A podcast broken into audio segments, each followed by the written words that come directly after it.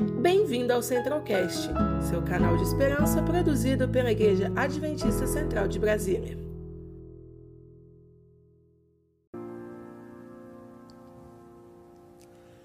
Muito obrigado por essa linda música. Que bom que você está conectado em mais uma noite de restaurados em Cristo Jesus. Deus seja louvado, porque Ele é o nosso Deus, é o Deus que ouviu as tuas orações há pouquinho, os teus pedidos, é o Deus que recebeu com alegria esse louvor que você exaltou o nome dele nesse momento, é o Deus que está cada noite dessa Semana Santa, aqui da Igreja Central de Brasília, e também de cada ponto de pregação da América do Sul. Nós temos milhares de pontos, são mais de 28.600 igrejas, sem falar dos pequenos grupos, das unidades de escola sabatina que também estão fazendo sua Semana Santa, das crianças, adolescentes, adultos aqui que estão conectados, os jovens, toda a igreja nessa semana, buscando a restauração. O inimigo pode estar tentando destruir sua vida, sua família, pessoas que você ama, que Deus ama, mas esse tema, ele foi preparado antes mesmo que a pandemia existisse. E Deus já tinha um tema e uma mensagem específica para um tempo de pandemia que você e eu precisaríamos ouvir. Por isso que amanhã já é a metade da semana. Nós vamos estar aí cada dia restaurando um pedacinho de nossa vida. Na primeira noite nós falamos sobre essa restauração de uma religião, de uma ligação com Deus, isso é religião autêntica. Autêntica. Nós precisamos ser para viver, e a religião acontece dentro do nosso coração, por trás da máscara, lá dentro de casa, no dia a dia. Ali acontece a religião. É isso que Jesus quer restaurar, uma vida não de aparência religiosa, mas de uma verdadeira religiosidade. E quando a gente olha para o tema de ontem, ontem nós percebemos a necessidade de uma oração real, de restaurar uma oração de todo o coração. E Jesus, no Getsemane, nos ensinou a oração que derrama todo o ser, ainda que, como ele, teve uma tristeza profunda ainda que os amigos o abandonaram, ainda que ele ficou sozinho, todo Getsemane tem um Deus que envia um anjo para abraçar, consolar. No caso de Cristo, no tema de ontem, ele não ouviu a oração inicial, a parte que ele queria que, se possível, livrasse o cálice. Mas ele falou: se possível, faça a sua vontade. Ele não virou as costas para Jesus ele mandou um anjo para abraçá-lo, confortá-lo, para estar no seu momento de maior dor, angústia e sofrimento. Nós aprendemos isso ontem. E hoje, nós temos que entender um tema muito importante, muito importante, que falhar não é fracassar. Falhar não é fracassar. Nós vamos ver isso em mais um episódio desta semana, Restaurados em Cristo, em que Pedro, nos ensina que ainda que ele tenha falhado, ainda que a sua vida religiosa tinha altos e baixos, altos e baixos, Pedro não abandonou a Jesus. E Pedro também não se auto-abandonou. E Pedro também não tentou resolver a vida toda do seu jeito. Ele errou muitas vezes, ele falhou, ele negou. Nós vamos ver tudo isso no tema de hoje. Mas Pedro entendeu que falhar não é fracassar. Olhem só o que nós temos aqui no Salmo 37 e o verso 23 e 24. Essa é a primeira promessa da mensagem dessa noite. Vejam só esse texto fantástico aqui do Salmo 37, o verso 23 e 24. O Senhor firma os passos do homem bom e se agrada do seu caminho. Se cair, não ficará prostrado, porque o Senhor o segura pela mão. Olha que promessa! Olha que promessa! O Senhor, ele firma os passos do homem bom, do homem que confia, entrega e descansa. Essas são as primeiras três palavras do verso 3, 5 e 7 do mesmo capítulo, de Salmo 37. E aqui nós temos o que é a nossa parte: é deixar que Deus firme os nossos passos e seus caminhos.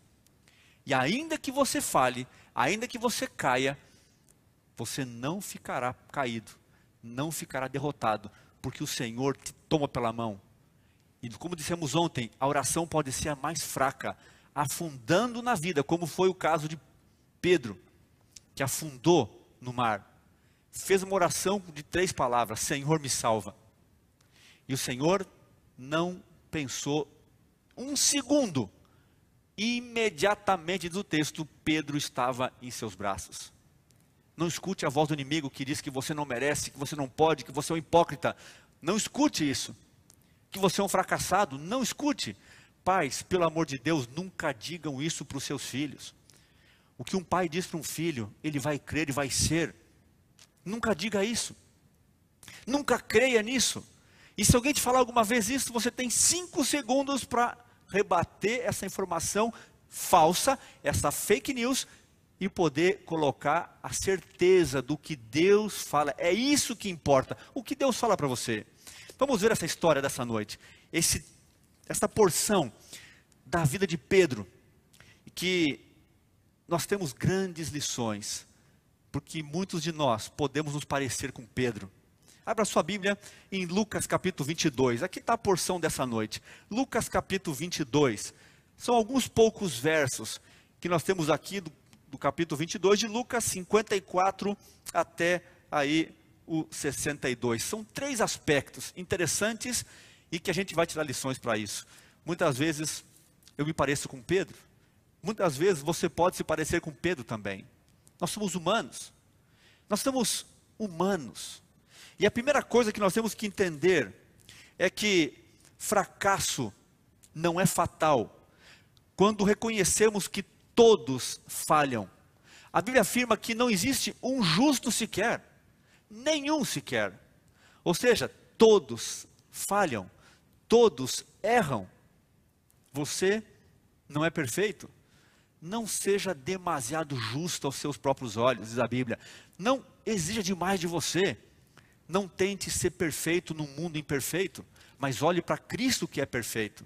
E Ele é que vai fazendo essa transformação. Eu tenho contado cada noite um pouquinho da minha vida, pelo menos um trechinho curto, e uma delas, uma parte da minha vida, é que eu gosto muito de escalar montanhas.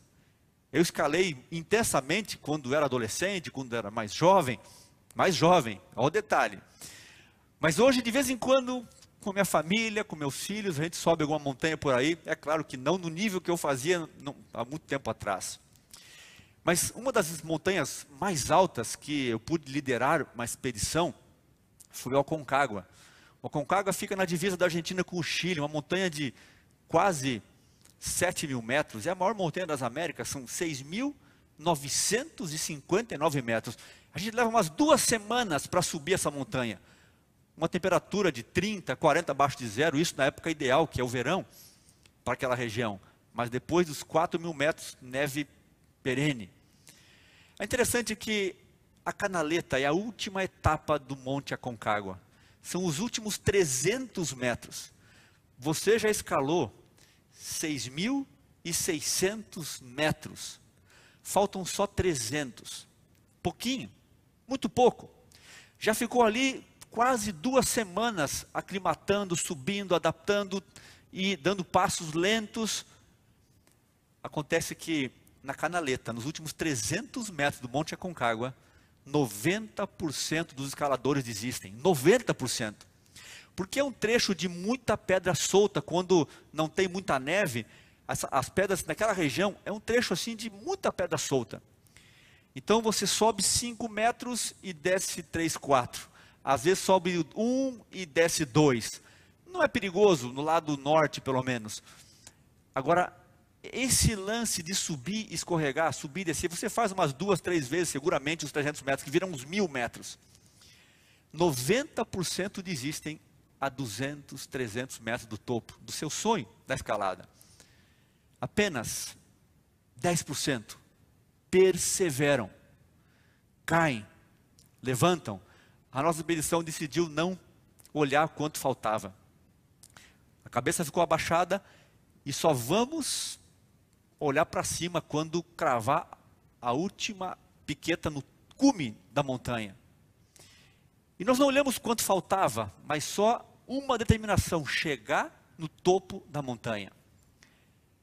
E graças a essa expedição, ao nosso sonho, treinamento, nós chegamos no topo dessa montanha. Foi um momento muito especial. Uma época da vida que a gente fica ali envolto com tantas atividades esportivas e com o clube de bravadores. E foi uma fase muito legal dos nossos amigos que temos até hoje marcados em nossa vida. Agora, essa história real do alpinismo, do andinismo, do montanhismo, nos ensina que nós precisamos perseverar. Pedro, aqui, nessa história, ele cometeu alguns erros. Na montanha você não pode cometer erros, porque os erros são fatais. Muitas regras existem na escalada em alta montanha, ou qualquer escalada. Você tem que ter muita atenção os detalhes são precisos. Não é um esporte que você pode brincar, assim como não podemos brincar na vida espiritual. E Pedro cometeu alguns erros muito cruciais, que a gente analisa aqui na história. Mas eu não posso condenar Pedro, porque talvez eu faria a mesma coisa no lugar dele. Talvez eu tenha feito a mesma coisa no lugar dele. Hoje, negando a Cristo. E nós vamos aprender, porque fracasso não é fatal se nós reconhecemos que não somos autossuficientes, perfeitos, que somos o dono da verdade, temos a razão sempre. E vejam, Pedro, ele, na noite de ontem, nós vimos que ele dormiu enquanto devia estar orando. Aqui o texto de Lucas 22, 54, fala que Pedro seguia Jesus de longe. O que é seguir Jesus de longe? é não ter intimidade com o Senhor, não estar tá perto dele, não reconhecê-lo, não viver por Jesus. É isso. E Pedro também, ele cometeu um outro erro. Ele foi se associar com o fogo amigo, como é uma expressão conhecida da guerra, com fogo inimigo. Ele foi esquentar as mãos na roda do inimigo. E uma empregada, diz aqui o texto, ele descreve assim: ela disse: Ei, você é um dos discípulos. E ele rapidamente disse que não era. Aí veio um homem logo depois e disse: É sim, você era um deles. Ele disse: Não, nem conheço esse homem aí, nem sei quem é ele. Aí uma hora depois, uma hora depois, na terceira vez que ele nega, passa uma outra pessoa e diz: É, você é aquele mesmo, você é da Galiléia, o seu sotaque não nega que você é um deles, você é sim um deles.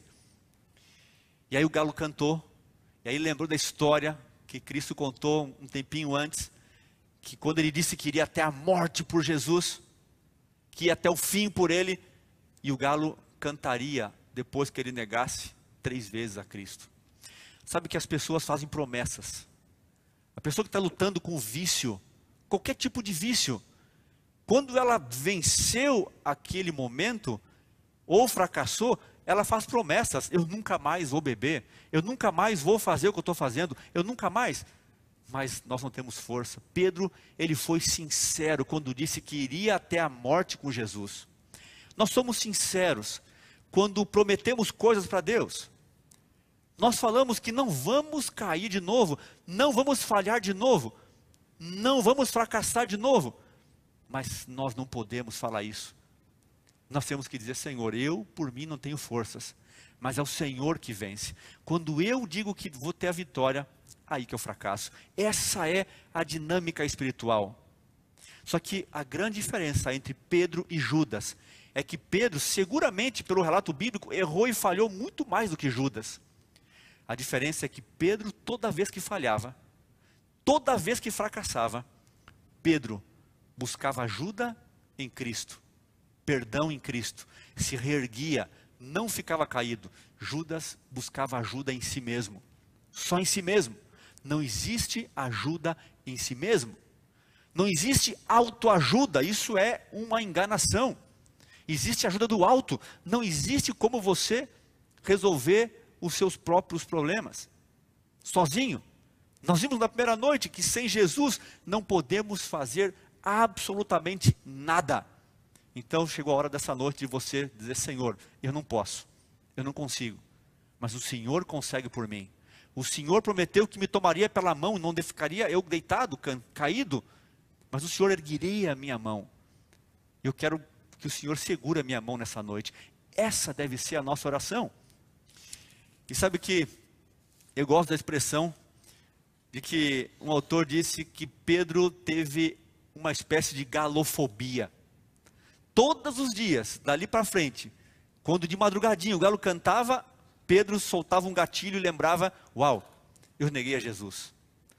E se eu não orar agora, se eu não buscar Jesus agora, na hora que esse momento me fez lembrar, quando o galo cantou, eu vou fracassar mais uma vez nesse dia.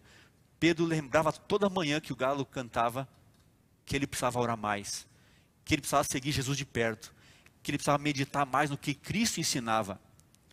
E é por isso que nós estamos aqui nessa noite, para nos sermos restaurados por Cristo Jesus. Queridos, fracasso não é fatal. Se lembrarmos que o amor e o perdão de Deus não dependem de sucesso. Fracasso não é fatal. Se lembrarmos que o amor de Deus não depende de sucesso. Portanto, o nosso Deus é um especialista em transformar fracassados em vitoriosos. É isso que ele faz. É isso que ele quer fazer. Não se autoabandone, não permita que o inimigo coloque coisa em sua cabeça. Isole essa voz negativa e olhe para Jesus. Veja, a Bíblia resume a salvação em um ato: olhai para mim e sede salvos, diz Jesus. É olhar, é parar de olhar para você, é parar de olhar para os seus erros, é parar de olhar para si mesmo e para as pessoas ao redor e olhar para Cristo Jesus. É tão simples o plano de Deus, mas requer um olhar. Olhai para mim e sede salvos. Eu olho nessa história algo que é marcante aqui, é muito marcante. Jesus, nesse capítulo, por três vezes ele foi interrogado. Ei, você é o filho do homem, o filho de Deus? E por três vezes, no contraste de Pedro, que negou três vezes, Jesus afirma três vezes, de formas diferentes, que ele era o filho de Deus. Ele não negou a Deus. Enquanto Pedro, esquentando a mão no fogo inimigo, negava. Queridos, não esquentem as suas mãos no fogo inimigo. E o Espírito Santo fala para você nesse momento qual é o fogo inimigo. Qual é o fogo que está ali com pessoas ao redor que não é o melhor para você. A Bíblia nos orienta para isso. Se está na Bíblia, é o melhor para você.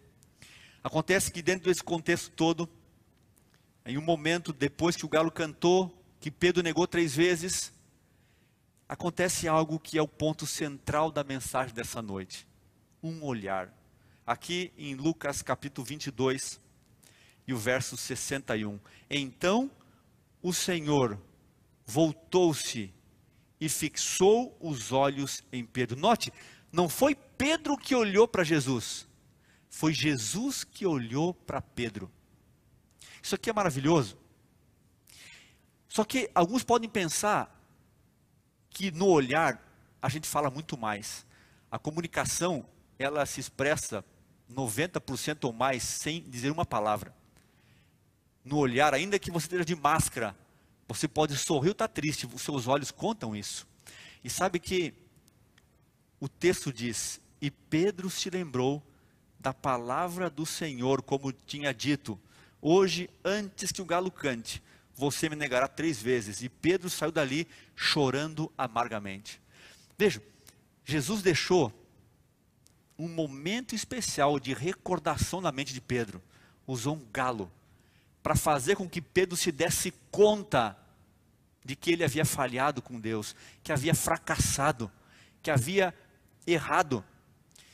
Mas vejam, mais uma vez, fracasso não é fatal se eu reconheço que errei e aprendo com o meu erro e me levanto. ainda que chore amargamente.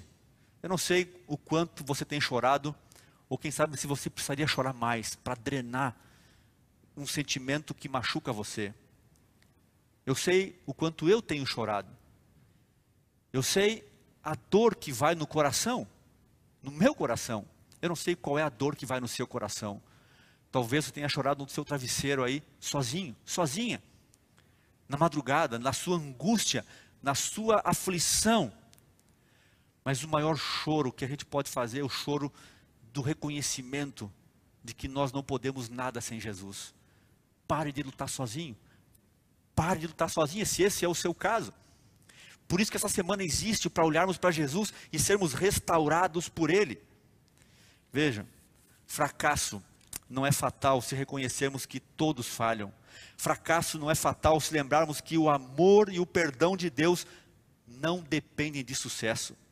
Fracasso não é fatal se nos arrependemos e aprendermos com os erros e os fracassos.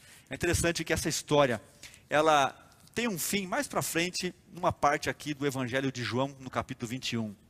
Quando por três vezes, por três vezes, Jesus, numa caminhada na beira da praia, depois de fazer um grande milagre, os discípulos estavam fracassados, Jesus havia morrido, eles não sabiam mais o que fazer, eles estavam tristes, foram fazer o que sabiam, uma profissão simples daquela época, ir pescar.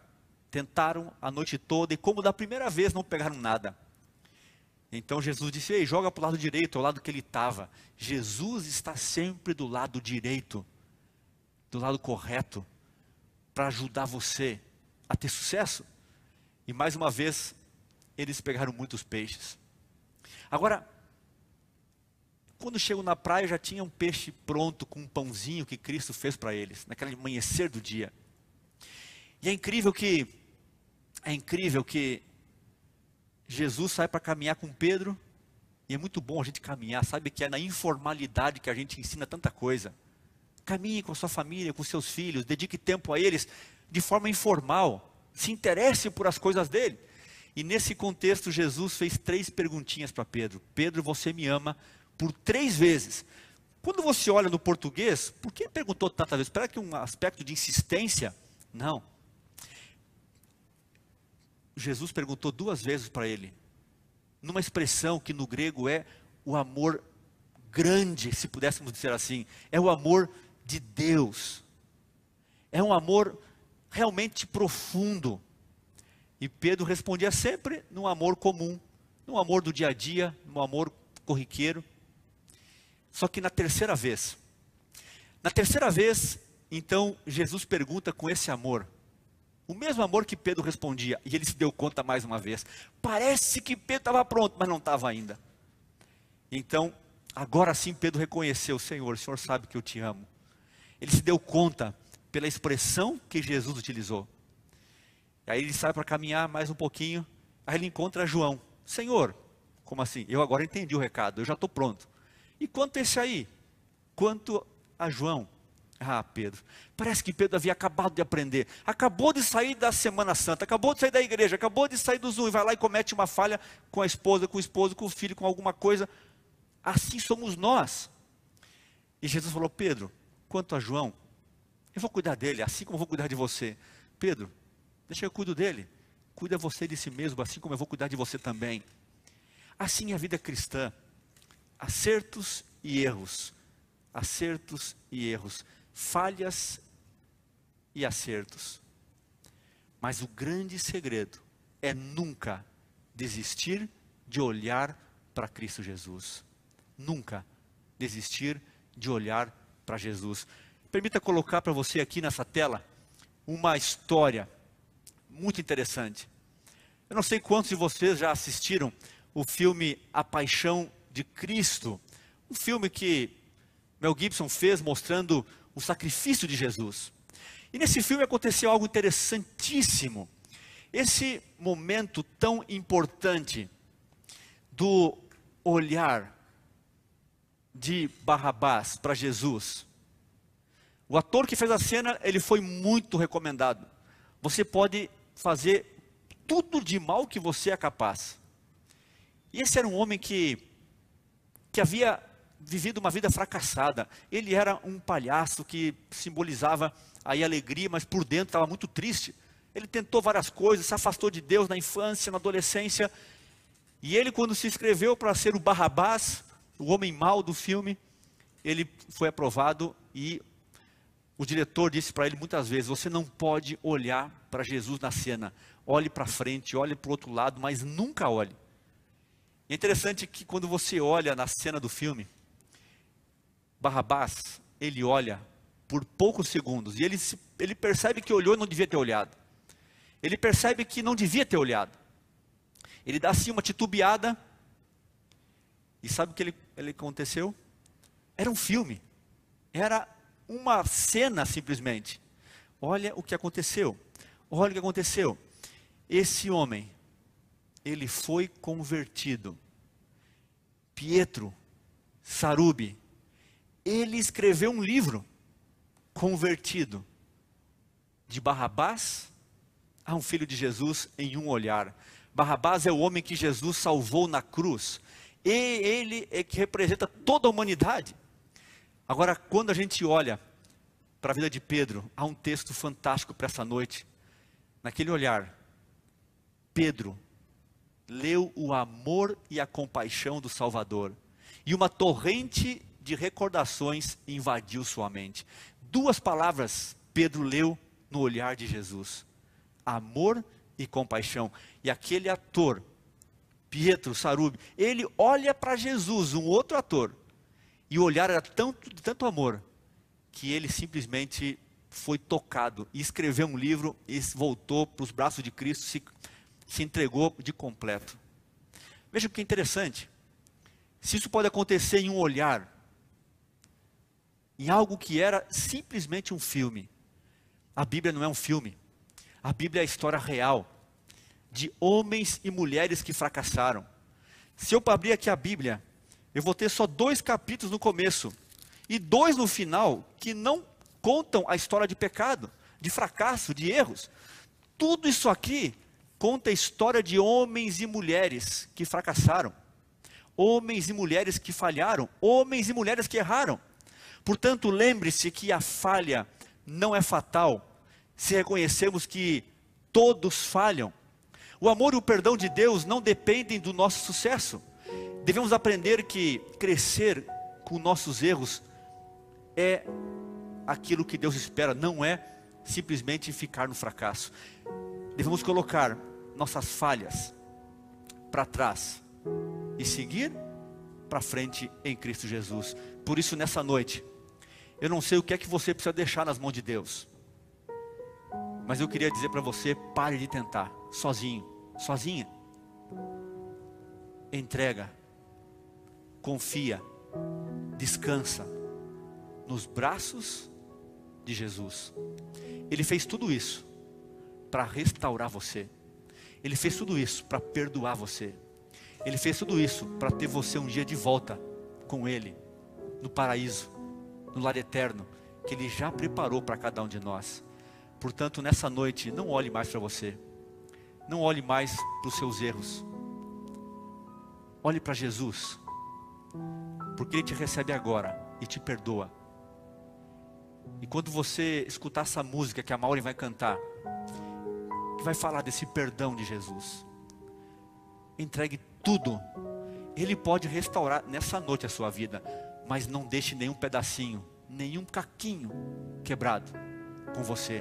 Entregue todos os pedaços para Jesus, todos, todos. Entregue isso agora, enquanto você escuta essa música e logo depois eu volto para orar com você. E se você quer fazer isso nessa noite, escreva mais uma vez. Escreva para a gente. Você tem o nosso telefone, nosso WhatsApp. Nós queremos te ajudar mais. Queremos que você cresça mais. É uma caminhada, é uma luta que todos nós estamos juntas nela. Mas nós queremos não olhar quanto falta. Nós queremos é só escalar a montanha e parar quando chegarmos lá no céu. Nunca desistir, nunca parar de escalar a rocha e permanecer nela, que é Cristo Jesus. Por isso, nesse momento, se você quer receber o perdão, entregue todo o seu coração, todas as partes dele, e que Jesus certamente vai receber você. Faça isso enquanto você escuta essa linda música pela Maureen.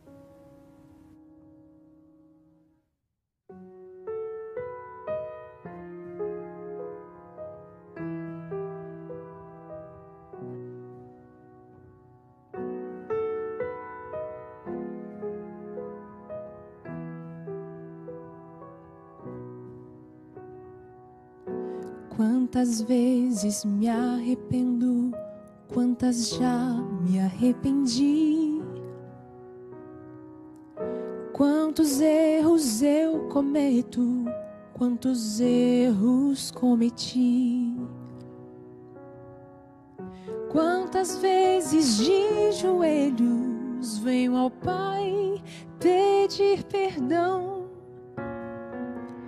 mas nenhuma vez sequer meu bom Deus me disse não, pois Deus perdoa e não olha para trás, sua voz ecoa, filho vá, não peques mais, e se alguém já perdoado outra coisa errada fez. Jesus, com sua graça, o perdoa outra vez.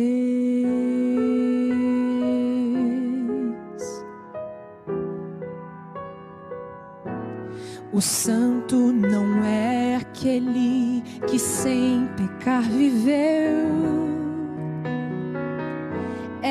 aquele que insiste em ter Cristo ao lado seu. Se pra armadilha do inimigo está difícil dizer não, Jesus Cristo te dá forças para vencer a tentação, pois Deus perdoa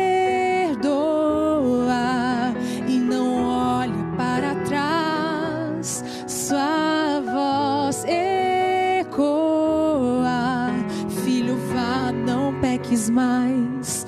E se alguém já perdoado, outra coisa errada fez. Jesus, com sua graça, o perdoa outra vez,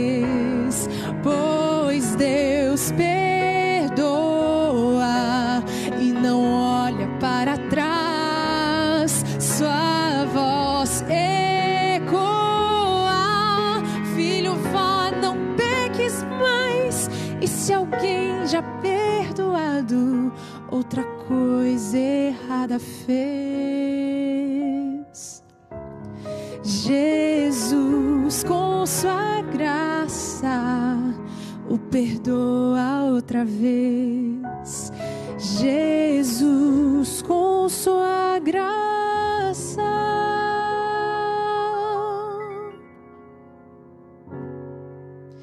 o perdoa outra vez.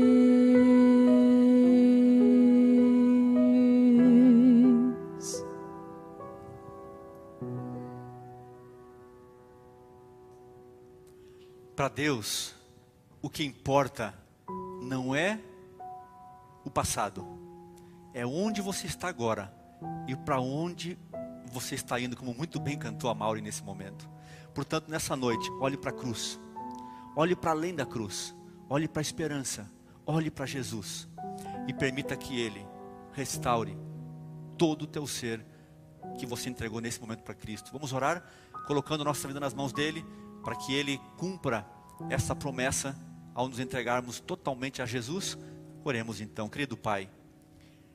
Eu quero colocar nessa noite a gratidão de todos que estão aqui conectados. A gratidão porque o Senhor olha para a gente não como nós estamos, mas como seremos transformados dia a dia, segurando firme na mão de Jesus. Portanto, Pai, segure firme a mão de cada um de nós, ainda que a gente queira escapar e achar que pode, que o Senhor segure mais firme ainda. não nos permita andar sozinhos, longe, e tampouco nos associarmos com aquilo que nos afasta de Ti. Portanto, nessa noite, Pai, perdoe totalmente a cada um de nós, restaure a cada um de nós, restaure famílias, casamentos, crianças, adolescentes, jovens, restaure, traga de volta aqueles filhos que estão aí longe do Senhor. Por favor, Pai, traga de volta, nos faça olhar para Ti, para a cruz e receber agora tua graça, teu perdão e a eterna salvação em Cristo Jesus. Obrigado pelo sucesso que nós temos em Cristo e na cruz e na eternidade. É o que nós te pedimos e agradecemos em Jesus. Amém. Obrigado, pastor Boger e Maureen, por nos conduzirem a essa reflexão tão poderosa. Uma mensagem que tocou profundamente o nosso coração, tocou o meu coração eu sei também que tocou o seu coração. Hoje nós aprendemos que temos que tirar os olhos das circunstâncias ao nosso redor e olhar para Cristo Jesus, e Ele estará esperando você. E o olhar de Jesus irá cruzar ao seu olhar e seremos transformados. Deus seja louvado por isso. Isso mesmo, pastor. E eu tenho a certeza esta noite que eu estou perdoado e que você também tenha esta certeza. E lembrando, Amanhã nós temos mais um encontro às 19 horas e 30 minutos. Metade da semana está passando rápido, passando né? Passando rápido. Já quarta-feira quarta amanhã, amanhã, que rápido está passando, mas é, temos a certeza que Deus está cuidando de nós, falando ao nosso coração e também que você tenha a certeza que você está sendo restaurado, restaurada em Cristo Jesus. E amanhã, de manhã, tem um, uma programação, né? Dos jovens. Dos né? jovens, isso mesmo. Se chama Hora 7, aqui mesmo no canal do YouTube. Então, se você quer começar o dia com Deus, você pode, às 7 horas da manhã, acessar aqui o canal do YouTube da Igreja Adventista Central de Brasília, pois você vai ter ali uma conversa muito agradável sobre o livro A Esperança Além da Crise. Nós estamos indo já para o sétimo capítulo, então você pode acessar amanhã às 7 horas e não perder nada do que acontece aqui na igreja. Amém. Então, nosso compromisso começa amanhã, às 7 horas da manhã e 19 horas e 30 minutos. Vamos dar continuidade a essa semana especial, Semana Santa, restaurados em Cristo, Cristo Jesus restaurando você e a sua família. Que Deus te abençoe, uma, uma boa noite, um bom dia amanhã. Estaremos juntos mais uma vez, 19 horas e 30 minutos. Boa noite. Uma boa noite e até amanhã.